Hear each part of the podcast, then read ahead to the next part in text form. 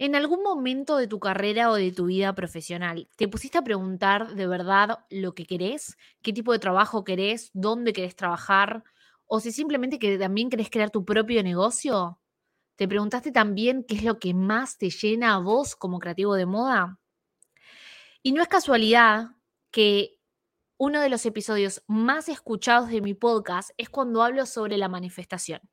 Así que en este episodio eh, de este podcast de Trabajando en Moda, que si no conoces mi podcast, se llama Trabajando en Moda. Y lo que hago aquí en Trabajando en Moda, siempre cuento mis experiencias en el trabajo, en vida laboral y también crecimiento personal, como también traigo otros creativos de moda para que nos vengan a inspirar.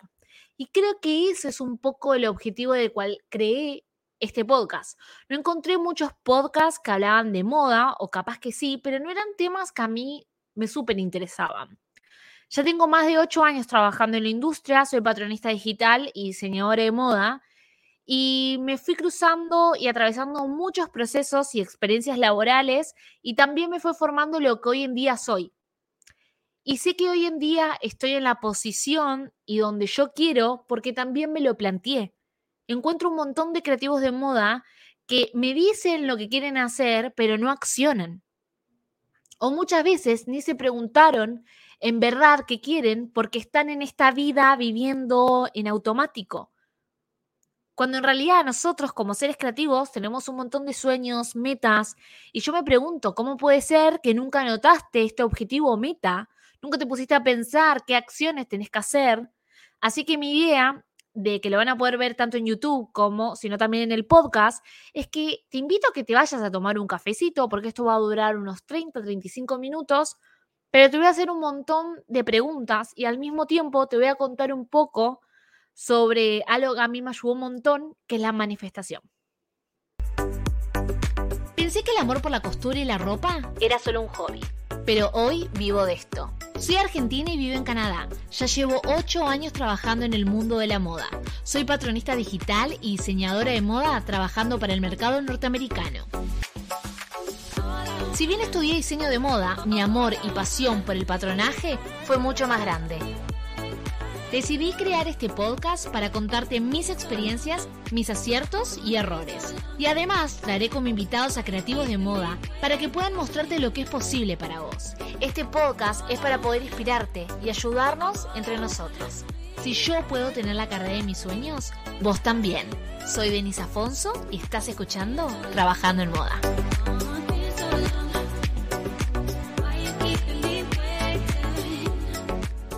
Hola creativos, soy Denise Afonso y bienvenidos al podcast Trabajando en Moda.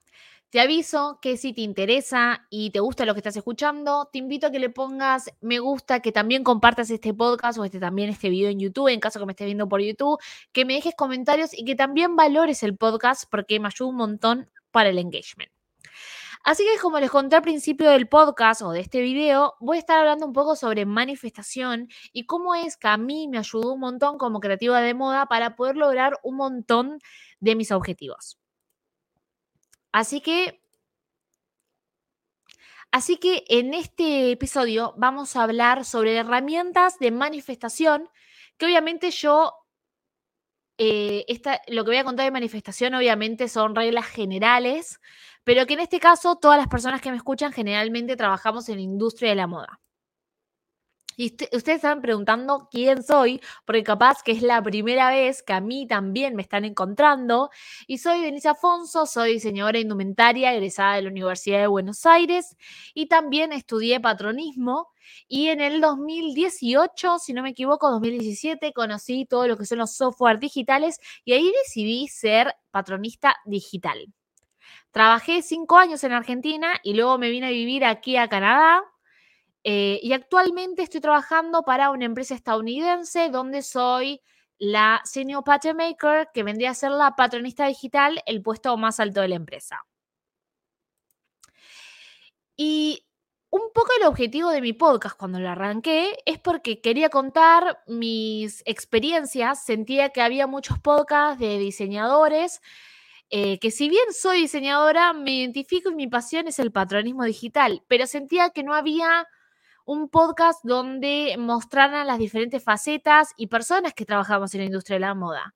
¿no? Nosotros solamente, por ejemplo, podemos ir a un desfile, podemos ver el desfile, podemos ver el diseñador, pero son un montón de personas que estamos trabajando atrás. Así que me dieron un poco también contar eh, mis experiencias, mis crecimientos personales y como también fue mi trayectoria, e invitar a creativos. Y algo que a mí me encanta y que no me paro de asombrar cuando me llegan mensajes, es que personas me dicen, che, no sabía que existía esto, no sabía que había este tipo de profesión, ¿no? Porque a mí tampoco me contaron que se podía ser patronista. A mí jamás me lo contaron. Yo como me gustaba la moda, directamente me anoté a diseño de indumentaria, pero después me fui enterando un montón de profesiones. Y la verdad que estoy en un momento de mi vida muy bueno. Estoy recién mudada, tengo el lugar de mis sueños, eh, donde voy a poder hacer mi propia oficina, donde voy a poder generar mucho más contenido. Estoy trabajando en una empresa que me siento súper valorada, que me siento muy bien eh, remunerada, que me siento muy bien, estoy muy plena tanto profesionalmente como personalmente. Pero también para poder llegar a este punto es porque tuve que pasar por un montón de procesos. Y yo la verdad que de verdad las pasé de todas, desde el jefe tóxico a que me paguen súper mal, a que me cierren las ventanas por talleres clandestinos, que me cierren las ventanas con papel madera y no podía ver la luz de afuera. Y obviamente me ven hoy en día de cómo estoy, pero obviamente siento que tuve que pasar por todos esos procesos, ¿no? Y hubo, como yo siempre digo, hubo diferentes tipos de Denise en cada una de estas etapas. La Denise de antes, como la mayoría de las personas, quieren conseguir metas, pero solamente se enfocaban en el esfuerzo, ¿no? Y la motivación, y trabajar súper duro, y hacerlo, y accionar. Pero en realidad, em, la mente consciente forma un parte de un 5% de nuestros resultados mientras que la mente subconsciente y supraconsciente es el 95% de nuestros resultados. Y no te preocupes que si no entendés, porque ahora lo voy a empezar a explicar. Como les dije, era una persona, siempre tuve muchas metas y objetivos, y la verdad que los lograba. No sé si lo lograba de la mejor forma, porque como yo les digo, lo lograba todo a partir del esfuerzo, del trabajo duro, y tenía este concepto de tengo que trabajar muy, muy, muy duro y lo voy a conseguir y capaz no lo consigue de las mejores maneras, ¿no? Pero luego me encontré con la manifestación. Esto fue en la pandemia. En realidad ya venía un poco de antes leyendo, pero siento que en la pandemia es cuando floreció todo esto en mí, donde también tuve un crecimiento espiritual y em, mm, fui aprendiendo y tomando muchos más cursos de manifestación. También estudié una certificación de manifestación en una mm, eh, institución de Estados Unidos y me fui adentrando todo en este tema y siento que me gustaría poder hablarlo para ustedes, darle herramientas. Y ustedes se preguntarán, ¿qué es manifestación? ¿No? Manifestación es el proceso a través del cual hacemos tangible algo que existe en nuestra imaginación. Manifestar es traer una idea al mundo físico. Es poder conectar con una realidad deseada. ¿Y qué es una visión expansiva? Una visión expansiva es aquella que desafía los límites que nuestra mente ha creado. Estamos acostumbrados a crear de lo que ya conocemos y nuestra mente vive en el pasado. No estamos creando, estamos repitiendo. Y esto es súpermente importante lo que estoy explicando acá. Muchas veces nosotros accionamos o queremos lograr cosas que nosotros em, estamos creando a partir de lo que ya conocemos, ¿no? O por ciertas creencias que nos han dado nuestra familia o la sociedad o lo que sea. Capaz no soñamos o no nos fijamos mucho más de lo que queremos porque muchas veces pensamos que es imposible, imposible lograr eso. Yo, por ejemplo, nunca hubiese imaginado que iba a poder trabajar fuera de mi país, de mi profesión. O me pasó que, por ejemplo, cuando yo llegué acá a Canadá, mucha gente me decía, no, Denise, va a ser imposible que trabajes de patronista o diseñadora de moda, tenés que estudiar una carrera, hasta incluso, eh, obviamente acá, mm, obviamente que acá quieren que estudies, Pero me acuerdo de una señora que me dijo, no, tienes que estudiar de nuevo para que te valíen todo el conocimiento y que puedas empezar a trabajar. Y yo dije, no, pero ¿por qué voy a estudiar algo de nuevo? Y que acá, no sé, son 3, 4 años, depende de la universidad a la que vayas. Cuando yo ya tengo 5 años en mi Universidad de Buenos Aires y además también tengo miles de mm, posgrado, miles de cursos, o sea, ¿por qué voy a volver a estudiar lo mismo y capaz lo veo más comprimido porque acá eran tres o cuatro años o hasta hay una carrera de dos años? ¿Por qué voy a repetir lo mismo? Pero porque otras personas creen que no es posible que yo trabaje de esto en otro país porque creen que yo tengo que estudiar en una universidad local para que pueda ser reconocido mi conocimiento. Cuando yo dejé de escuchar esas creencias, yo dije, no, yo voy a conseguir trabajo porque es una profesión y esta profesión es universal y es requerida por todos. Y hoy en día yo trabajo de esto. Entonces te digo a vos, creativo de moda, no sueñes en chico, soñé en grande. Acciona en grandes pasos.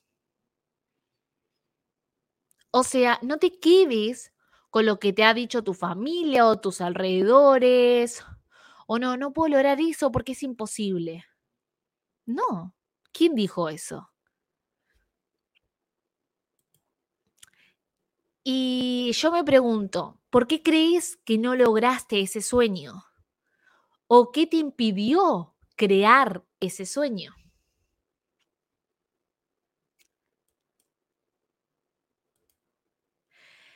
Y algo que mm, hacemos en manifestación, y ahora que también estoy estudiando la carrera de coaching, está la rueda de la vida. Y en la rueda de la vida separamos, es como que tuviéramos una torta, la vida fuera una tortita, y la separamos en varias fracciones. Uno, lo pueden googlear y hay un montón de ruedas de la vida, pero una, un tramo puede ser dinero, otro salud, otro crecimiento personal, amigos, familia, profesional, desarrollo personal, hay un montón de ruedas de la vida. Pero la idea de la rueda de la vida es que vos te pongas a pensar cómo estás en cada porción de esta vida. O sea, en lo profesional, ¿cómo estás? ¿Qué puntaje del 1 al 10 le podrías dar? Yo ahora, por ejemplo, le daría un 9, porque siempre creo que se puede estar mejor. Pero bueno, no sé, capaz que en lo personal, no sé, un ejemplo. 7. O no sé, en la salud, bueno, un 7, porque me gustaría ir más al gimnasio, ¿no? La idea es que en estas partes que forma parte de tu vida, lo profesional, lo personal, la amistad, la salud, em, lo espiritual, lo que ustedes consideren, es ponerle números, una puntuación, porque también al poner una puntuación nos ponemos a pensar cómo estamos y qué nos gustaría mejorar. Entonces, muchas veces nosotros vivimos en automático y nunca nos sentamos a escuchar, a escucharnos a nosotros mismos, a tener un espacio con nosotros mismos, a tomarnos un cafecito y empezar a notar todo lo que está en nuestra mente. Y a ver, a ver, ¿cómo estoy en la parte familiar? A ver, ¿cómo estoy en la parte profesional? ¿En el crecimiento personal? ¿Y en mis amigos? Así que te invito, hasta puedes googlear ruedas de vida y, a cada porción ponerle una puntuación del 1 al 10 y preguntarte qué es lo que más te gusta de eso y lo que menos te gusta, que te gustaría mejorar. Porque algo que habla de la manifestación, que para poder lograr cosas es que tenemos que lograr un equilibrio. Y cuando nosotros empezamos a plantear cosas que queremos lograr, todas las fracciones de la ruedita tienen que estar en armonía. Por ejemplo, el año pasado, cuando yo hice mi visual board, que es decir, que es como una plantilla visual donde pongo todos mis sueños, yo ahí, y cuando hice el visual board, habló todos, todos, cada una de mis porciones de la vida hablaba mucho sobre cómo este crecimiento personal, espiritual, porque yo necesitaba sanar un montón de cosas. En cambio, hoy en día, capaz, mi visual board está más enfocada a empezar a conseguir cosas capaz profesionales, económicas, lo que sea. Y todo tiene que estar en armonía con todo. Y vos te preguntarás, ¿por qué no logro las cosas que quiero? Y muchas veces son por las creencias que tenemos. Las creencias tienen tanto peso en lo que creamos. Una creencia no es más que una visión del mundo que has aceptado como la verdad absoluta, es una perspectiva, una opinión. Ya lo que dice un filósofo Arthur dice que cada hombre toma los límites de su propio camino de visión para los límites del mundo. Como yo les decía, hay diferentes tipos de creencias, creencias buenas y creencias limitantes que vendríamos a decir.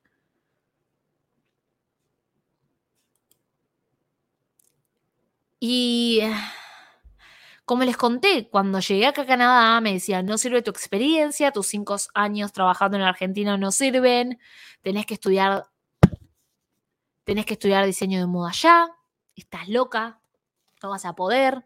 Y así recibí un montón de comentarios.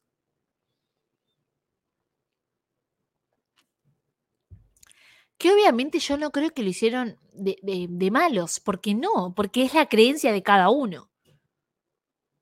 Pero vieron que unas veces uno escucha los comentarios de otros y puede ser que te afecten.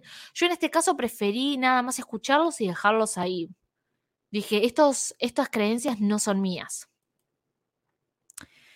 O me acuerdo cuando me decían, no, es difícil conseguir este trabajo. ¿No? Cuando empecé a trabajar en uno de los teatros más importantes de Buenos Aires me decían que era imposible. Y, en realidad entré porque le dejé el currículum a una persona que trabajaba ahí adentro. O mm, me acuerdo que ahora antes de conseguir este último trabajo, me decía, no, no existe un trabajo que paga esto que vos querés, Denise, no existe un trabajo remoto, es imposible trabajar desde la PC, es imposible viajar y trabajar en modo al mismo tiempo que obviamente no me lo dijeron de malos, de nuevo, son creencias que tiene esa persona y que muchas veces también puedo tener esas creencias yo. Pero me acuerdo que una de mis amigas, colegas me lo decía, que yo sé que ella siempre quiere lo mejor para mí, pero obviamente ella creía que eso no era posible. Y cuando ella me lo decía, yo decía, pensar que yo estoy teniendo entrevistas ahora mismo con una empresa que me va a pagar mejor que a mi jefa que tenía en ese momento, que puedo trabajar remotamente y que puedo viajar y trabajar al mismo tiempo. O sea, todo es posible. La cosa son las creencias que, eh, o limitantes que nosotros nos vamos poniendo para poder lograr cosas.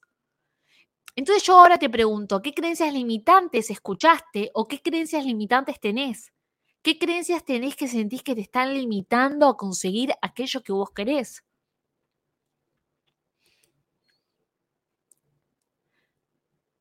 ¿Y te pasó también que dejaste una empresa porque, no sé, porque te pagan poco, porque mi jefe o mi jefa era un tóxico y te encontraste con lo mismo en la siguiente empresa? Porque muchas veces tenemos que detectar ciertas cosas que estamos repitiendo, que estamos encontrando, para poder entender lo que está pasando y cambiar nuestro chip. Y algunas creencias muy comunes, limitantes que escucho o que escuché o que tuve, tengo que trabajar súper duro para tener dinero. No se puede ganar buen dinero en moda no tengo suficiente experiencia para poder trabajar. Querer más está mal. Esta creencia la tuve. Yo pensé que ser, em, que ser ambiciosa estaba mal. Y, y me pasó que siempre fui muy ambiciosa, desde toda la vida. Y me acuerdo que yo no se lo contaba a nadie, o se lo contaba capaz a una muy amiga, porque me daba cosa. O capaz que entraba a una empresa, sí, me gustaba, pero yo sabía que yo daba para más, que yo podía ir a más, que yo quería ganar más, que yo quería algo más. Y, yo decía, ay, qué desconformista que soy. No me conformo con nada. Qué mala desagradecida, decía. Todos estos comentarios me lo decía a mí misma. Hasta que me di cuenta de decir, hey, ser ambiciosa no está mal. Si no estás contenta en alguna empresa o no estás contento con tu emprendimiento, con lo que sea, quiero más. Y no está mal. Pero bueno, no sé, tenía esa creencia limitante que sentía que unas veces me limitaba porque decía, ay, no, ay, Denise, siempre ahí, yo me, me hablaba a mí misma, ¿no? Como, hoy siempre, siempre querés más, siempre querés más, siempre algo. Y yo me pregunto, ¿qué otras creencias tuviste, tenés o escuchaste? Y al cambiar estas creencias, también puedo cambiar mi vida. Y esto también está muy relacionado. Me pregunto, ¿por qué procrastinás? ¿Por qué no empezás esa marca que querés? ¿Por qué no empezás ese emprendimiento? ¿Por qué no empezás a ofrecer tus servicios? Puedes tener muchos sueños, pero si no accionás o no sos claro con lo que querés, esas ideas quedan como sueños. Y no sé si les conté, pero estoy haciendo la carrera de coaching porque me doy cuenta que me encanta, siempre tuve esta cosa, me gusta como ayudar o aconsejar o me gusta ayudar al otro. Y justo en, la primera, la primer tramo de coaching vimos esto de por qué las personas no accionan. Muchas veces las personas tienen metas, tienen acciones, pero al mismo tiempo te dicen, no estoy logrando eso que yo quiero. ¿Pero por qué? Porque tampoco ni se sentaron nunca o se preguntaron verdaderamente si lo quieren o el para qué de eso. Nunca lo escribieron y tampoco esas metas o objetivos jamás eh, pusieron las acciones. Si yo quiero aplicar a tal trabajo o yo quiero empezar mi emprendimiento, bueno, yo quiero empezar mi emprendimiento. Siempre quise renunciar a empezar mi emprendimiento. Bueno, a ver, para empezar tu emprendimiento de marca, lo que sea, ¿qué tengo que hacer? Y bueno, primero tendría que mm, armar la colección, ¿no? O el concepto, o el branding, o armar el logo, armar, no sé, la página. Ahí empezás a desglosar todas las acciones que es. Y empezar a tomar acciones para poder llegar a ese punto final. Pero hay personas que jamás se preguntan lo verdaderamente que qué quieren, ni tampoco escriben qué acciones tendrían que hacer para poder lograrlo. Esa es la diferencia de gente que logra cosas y gente que no logra. Porque hay gente que se queda ahí esperando que todo caiga.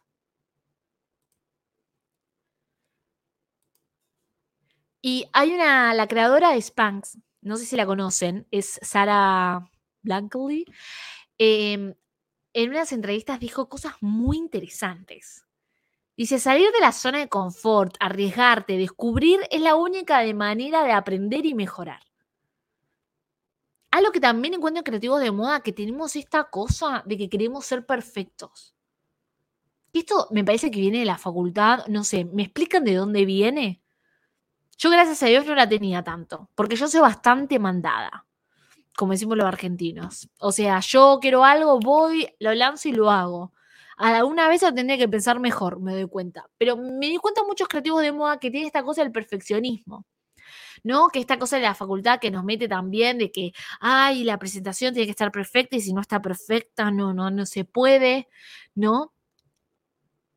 O muchas veces hablo con las personas y yo le digo, pero ¿por qué no hiciste esto? Y porque, bueno, no está perfecto. Y... O sea, por no estar perfecto no lo hiciste y esta otra persona que capaz no lo hizo perfecto, pero se lanzó, ella adelantó cinco pasos. Y vos te quedaste cinco pasos atrás. Porque tenemos esta cosa del perfeccionismo. Y también se cree que equivocarse o tomar errores está mal. Cuando no, es aprender. Dice, si tenés miedo y te bloqueás, no vas a avanzar. El miedo se puede superar y generalmente merece la pena hacerlo. Tienes que visualizar hacia dónde quieres ir y ser muy claro al respecto. Hice una pregunta el otro día en mi Instagram que me quedó súper grabada. Me preguntaron si no tenía miedo a cambiarme a esta nueva empresa. Y yo dije, sí, obvio. Los cambios dan miedo. La, em, la anterior empresa donde estaba, estaba súper bien, estaba súper cómoda, la gente súper linda, la fábrica hermosa. Y obviamente me podría haber quedado ahí re cómoda. ¿Por qué no? Obviamente que el miedo, obviamente que me da miedo, me genera "Ay, cómo será la otra empresa, me estaré equivocando. Hasta me acuerdo que una persona me dijo, Denise, no pienses todo lo que está del otro lado, hay pasto. Como diciendo, bueno, acá hay pasto, pero no sabes si del otro lado la otra empresa también tiene pasto. Capaz que vas y, y te, te embarrás. Y después me puse a pensar, bueno, ¿y si me embarro? ¿Qué pasa? Me equivocaré, me iré mal. Pero yo sabía que tenía que tomar este cambio. No sé si vieron, hay gente que está totalmente infeliz o en una empresa año, año, años, o haciendo algo, un emprendimiento, algo que no le gusta, que no totalmente lo mm, se siente identificado con ese emprendimiento y siguen porque, bueno, lo cómodo ya funciona, ya está. Cuando en realidad podrían cambiar y le podría ir mucho mejor.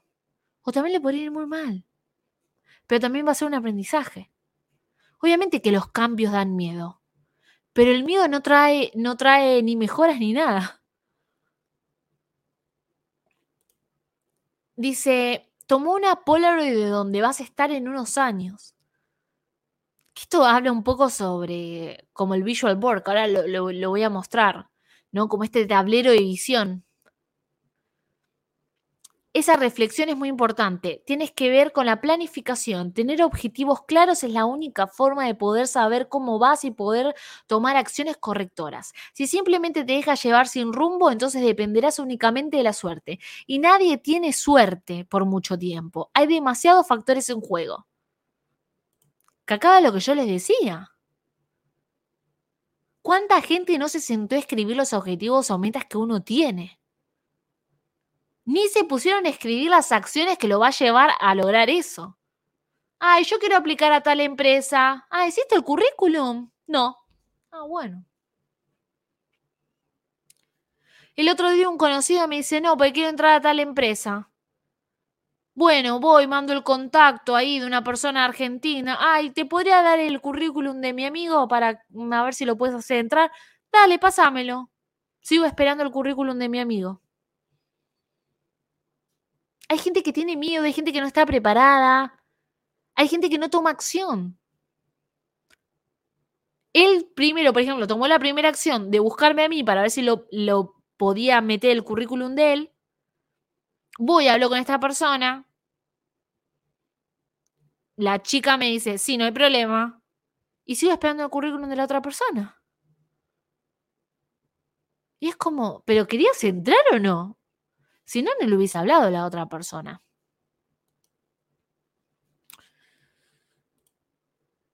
La diferencia entre las personas que logran sus sueños y las que no lo hacen es simple. Se trata de acción. Accionar. No se trata de tener un montón de cerebro, una tonelada de dinero, una tonelada de experiencia. Hace dos décadas yo era solo una chica con trabajo diario de mierda y una idea loca. No tenía un montón de dinero, experiencia o conocimiento en la industria, pero decidí ir a por ello. Y Beckley dijo, me podría haber sentado fácilmente y continuar diciendo un día. Podría haber seguido soñando y esperando y deseando. Pero en cambio comencé a hacerlo y un día me convertí en, el, en el primer día hace 20 años y esto es lo que marcó la diferencia. Hoy Sara tiene una empresa súper exitosa. O incluso siempre me gustó la frase de Alexander McQueen, que si ustedes escucharon mi primer episodio del podcast, yo conté que empecé a estudiar moda por él. Él fue el que me motivó. No me pregunten todavía por qué, pero yo tuve una conexión súper fuerte con él y él me identificó un montón en mi adolescencia. Yo estaba en cuarto, quinto año de la secundaria y veía sus desfiles, que en ese momento internet no es el internet de ahora. Y yo me moría de amor, porque yo siempre hice teatro, ballet, danza clásica, Tchaikovsky, Mozart, me gustaba toda la parte de teatralidad, dramático, lo veía él y yo decía, no puedo creer que exista alguien que tenga más o menos los mismos gustos que yo. Y había una frase de él que me quedó súpermente marcada, que siempre me la quise tatuar, dame tiempo y te daré revolución. Y ahora más de grande, ahora entiendo por qué me gustaba, porque es como, hey, Dame tiempo y ya vas a verme, te voy a dar revolución.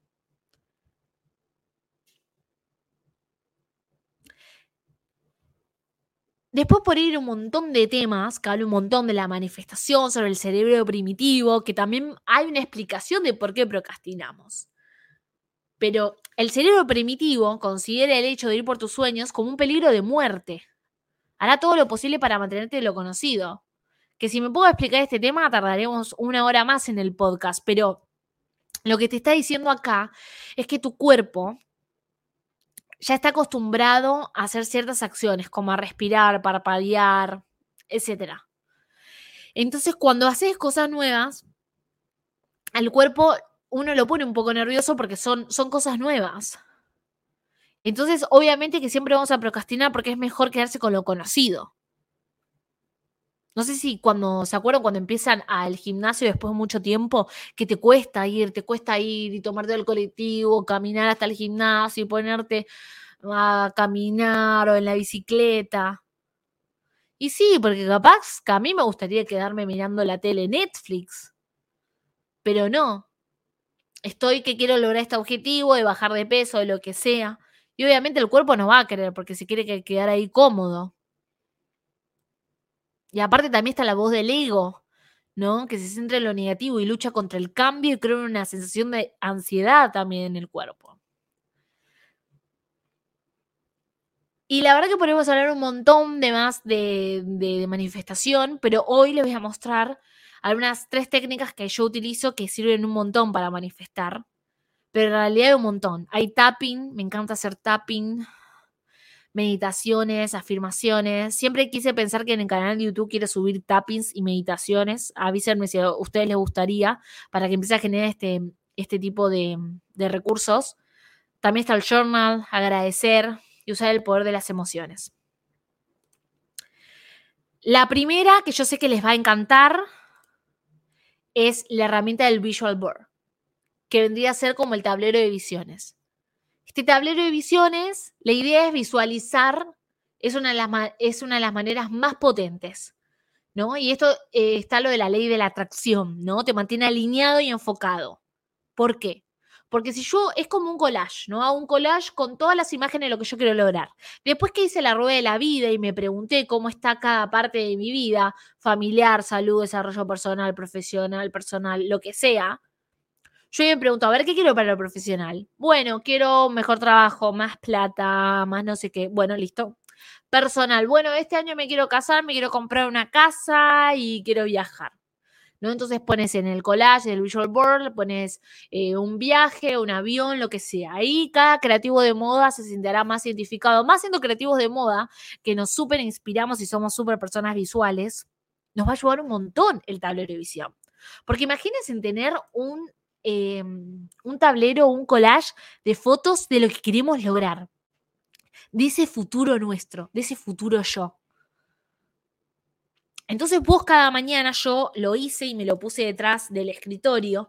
Entonces cuando yo vengo a trabajar, yo veo mi tablero de visión y veo a la Denise viajando, a la Denise trabajando en tal lugar, la Denise comprándose la casa, la Denise tuki tuki, ¿no?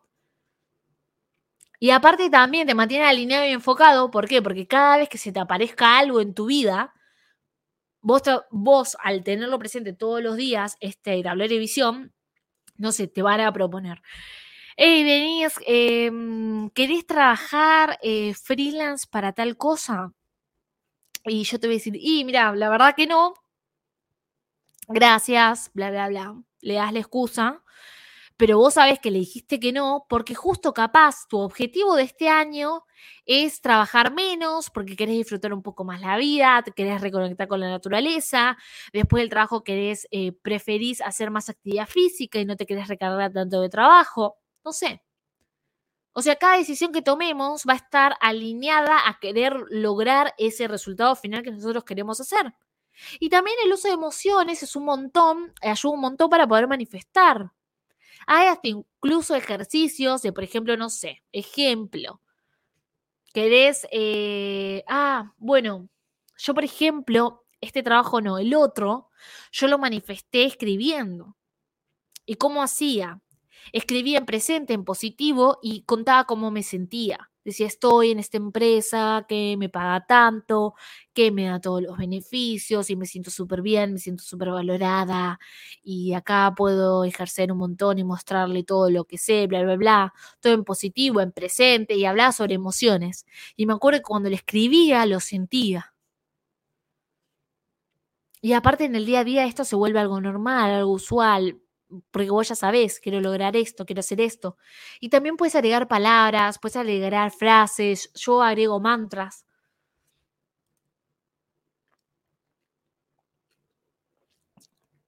Y también, como les dije, las metas escritas. ¿Cómo puede ser que ningún creativo de moda se puso a escribir sus objetivos o metas que quería lograr? Las metas escritas tienen un 57 más de probabilidad de realizarse. Porque, ¿qué pasa? La mente está todo el día carburando, carburando, trabajando, trabajando, trabajando. Bueno, cierro, lo anoto. Y también esto, lo puedes escribir en presente, en positivo, desde el sentimiento, usando la emoción. Y también explicando qué acciones tienes que hacer para generarlo.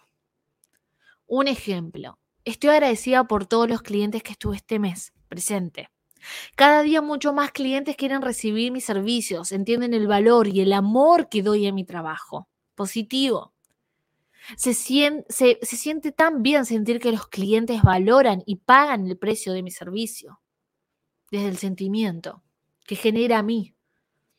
Confío en poder seguir creciendo mi negocio, contratando un asistente virtual, creando mi página web e ir a ofrecer mis servicios a las empresas de moda que tengo en mi lista. Estas son acciones, ¿no? Contratar al asistente virtual, crear mi página web para ofrecer mis servicios, ofrecerle y mandarle mail a estas empresas que yo quiero, ¿no? Me tengo que sentar y mandar mails. Gracias, universo, por estas oportunidades para mi situación profesional. Y también es muy importante, muchos también recomiendan agregar el por qué, el por qué lo querés lograr. Me siento tan agradecida de haber logrado esto, por fin siento que, no sé, tiene propósito mi, mi profesión o lo que sea. Explicar el por qué de lo que quisieras lograrlo. Y también algo que yo publiqué en mis redes que les súper gusta es cómo usar el journal. El journal pueden comprar cualquier cuadernito. Yo en este caso uno rosa, después tengo otro más. Y yo todas las mañanas me levanto, hago yoga o meditación y me puedo escribir. Y no hay reglas en el journal. Me puedo escribir lo que yo quiero. Hay veces que no tengo ni ganas de escribir y, y, y empiezo a comentar cualquier cosa. Pero acá les voy a dar algunas herramientas. Por ejemplo, la herramienta del uso del journal es mi favorita y a mí me encanta. Y muchas personas aseguran que a partir del journal tienen cambios emocionales, mentales, físicos y de salud porque hasta reduce la ansiedad. ¿Por qué? Porque en realidad estamos viviendo tan en automático que ni nos ponemos a pensar, pues tenemos todo en la mente y escribir y bajar de la mente es como que a la mente le sacas un poco de espacio. Porque al escribirlo lo dejas de pensar tanto porque ya lo bajaste a papel. Y ahora que hay un montón de ansiedad, vieron que ahora habla un montón de salud mental, de la ansiedad, de las redes sociales, todo lo que nos genera. Te invito a que si tenés ansiedad o algo, que escribas, te va a súper ayudar. Porque es como que bajás todo lo que tenés en la mente y algunas veces cuando lo escribiste te sorprendés. Decís, ¡Oh, no lo puedo creer, ¿de verdad yo pienso así? ¿De verdad me está pasando esto? Y hasta dicen que ayuda al reducir el estrés, la ansiedad, la herramienta del es una herramienta de conocimiento personal, amor propio, ayuda a la claridad mental. ¿Por qué? Porque bajás todo lo que tenés ahí en la mente hecho como un espagueti. Y si incluso si leen el libro, que yo siempre lo recomiendo, este el de. Ay. Ahora no me sale el nombre, pero este el mm, creativo que te ayuda a ser un creativo. Hasta ella recomienda hacer journal hasta una psicóloga que también estoy leyendo recomienda hacer journal también.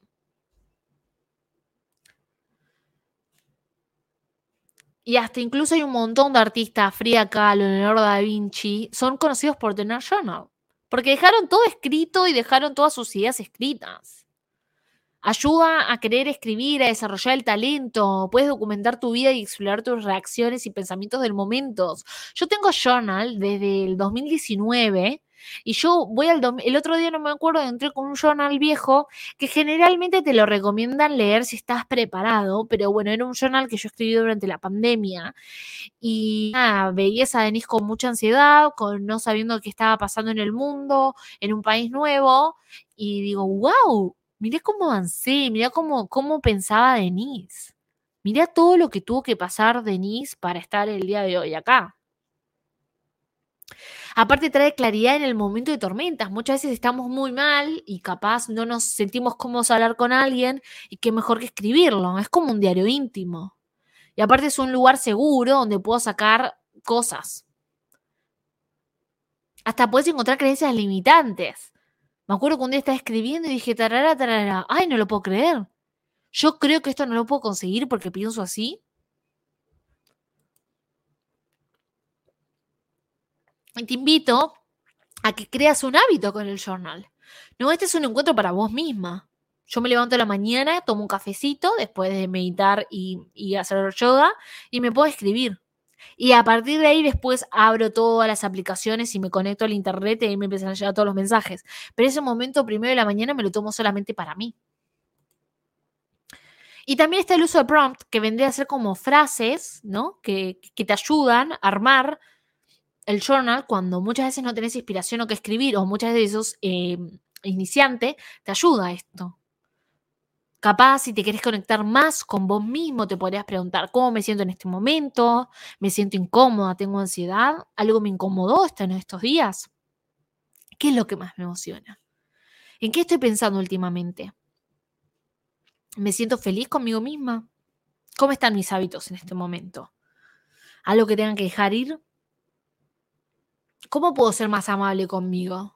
¿Qué me está dando más energía o me está quitando energía en este momento? Entonces, cuando uno contesta estas preguntas, va escribiendo y se va, va detectando y va entendiendo cosas. Ah, ya sé por qué estoy ansiosa, porque estoy nerviosa por algo que me está pasando en el trabajo, me doy cuenta que no me siento más cómoda y que necesito buscar un lugar nuevo. O conectar con tu potencial.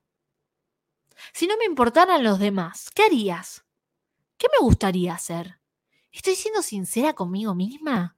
¿Con qué estoy batallando en este momento? ¿En qué me quiero enfocar? ¿Cuáles son las metas que yo quiero lograr?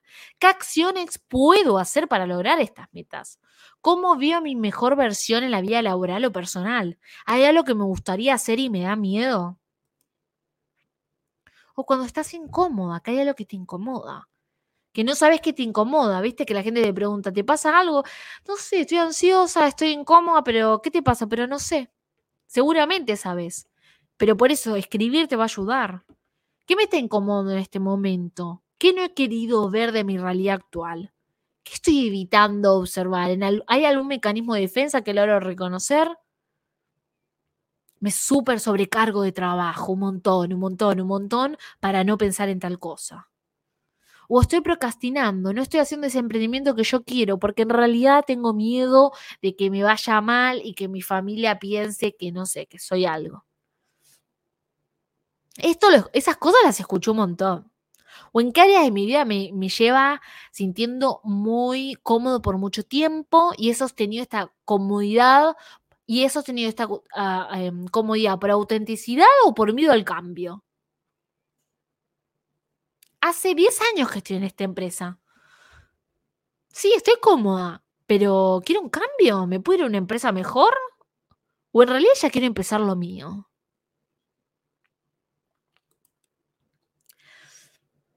Bueno, creativos de moda, em, gracias. Segura, sin duda, este episodio es un poco especial. Espero que les guste. Espero que les guste. Em, pero a mí la verdad que me encantó y me encanta que aparte uno de los episodios donde habla de manifestación sea el más escuchado porque entiendo que hay algo que debemos hablar como creativos y me encanta. Em, déjenme saber en los comentarios o mándenme mensajes a ver si esto los dejó un poco pensando.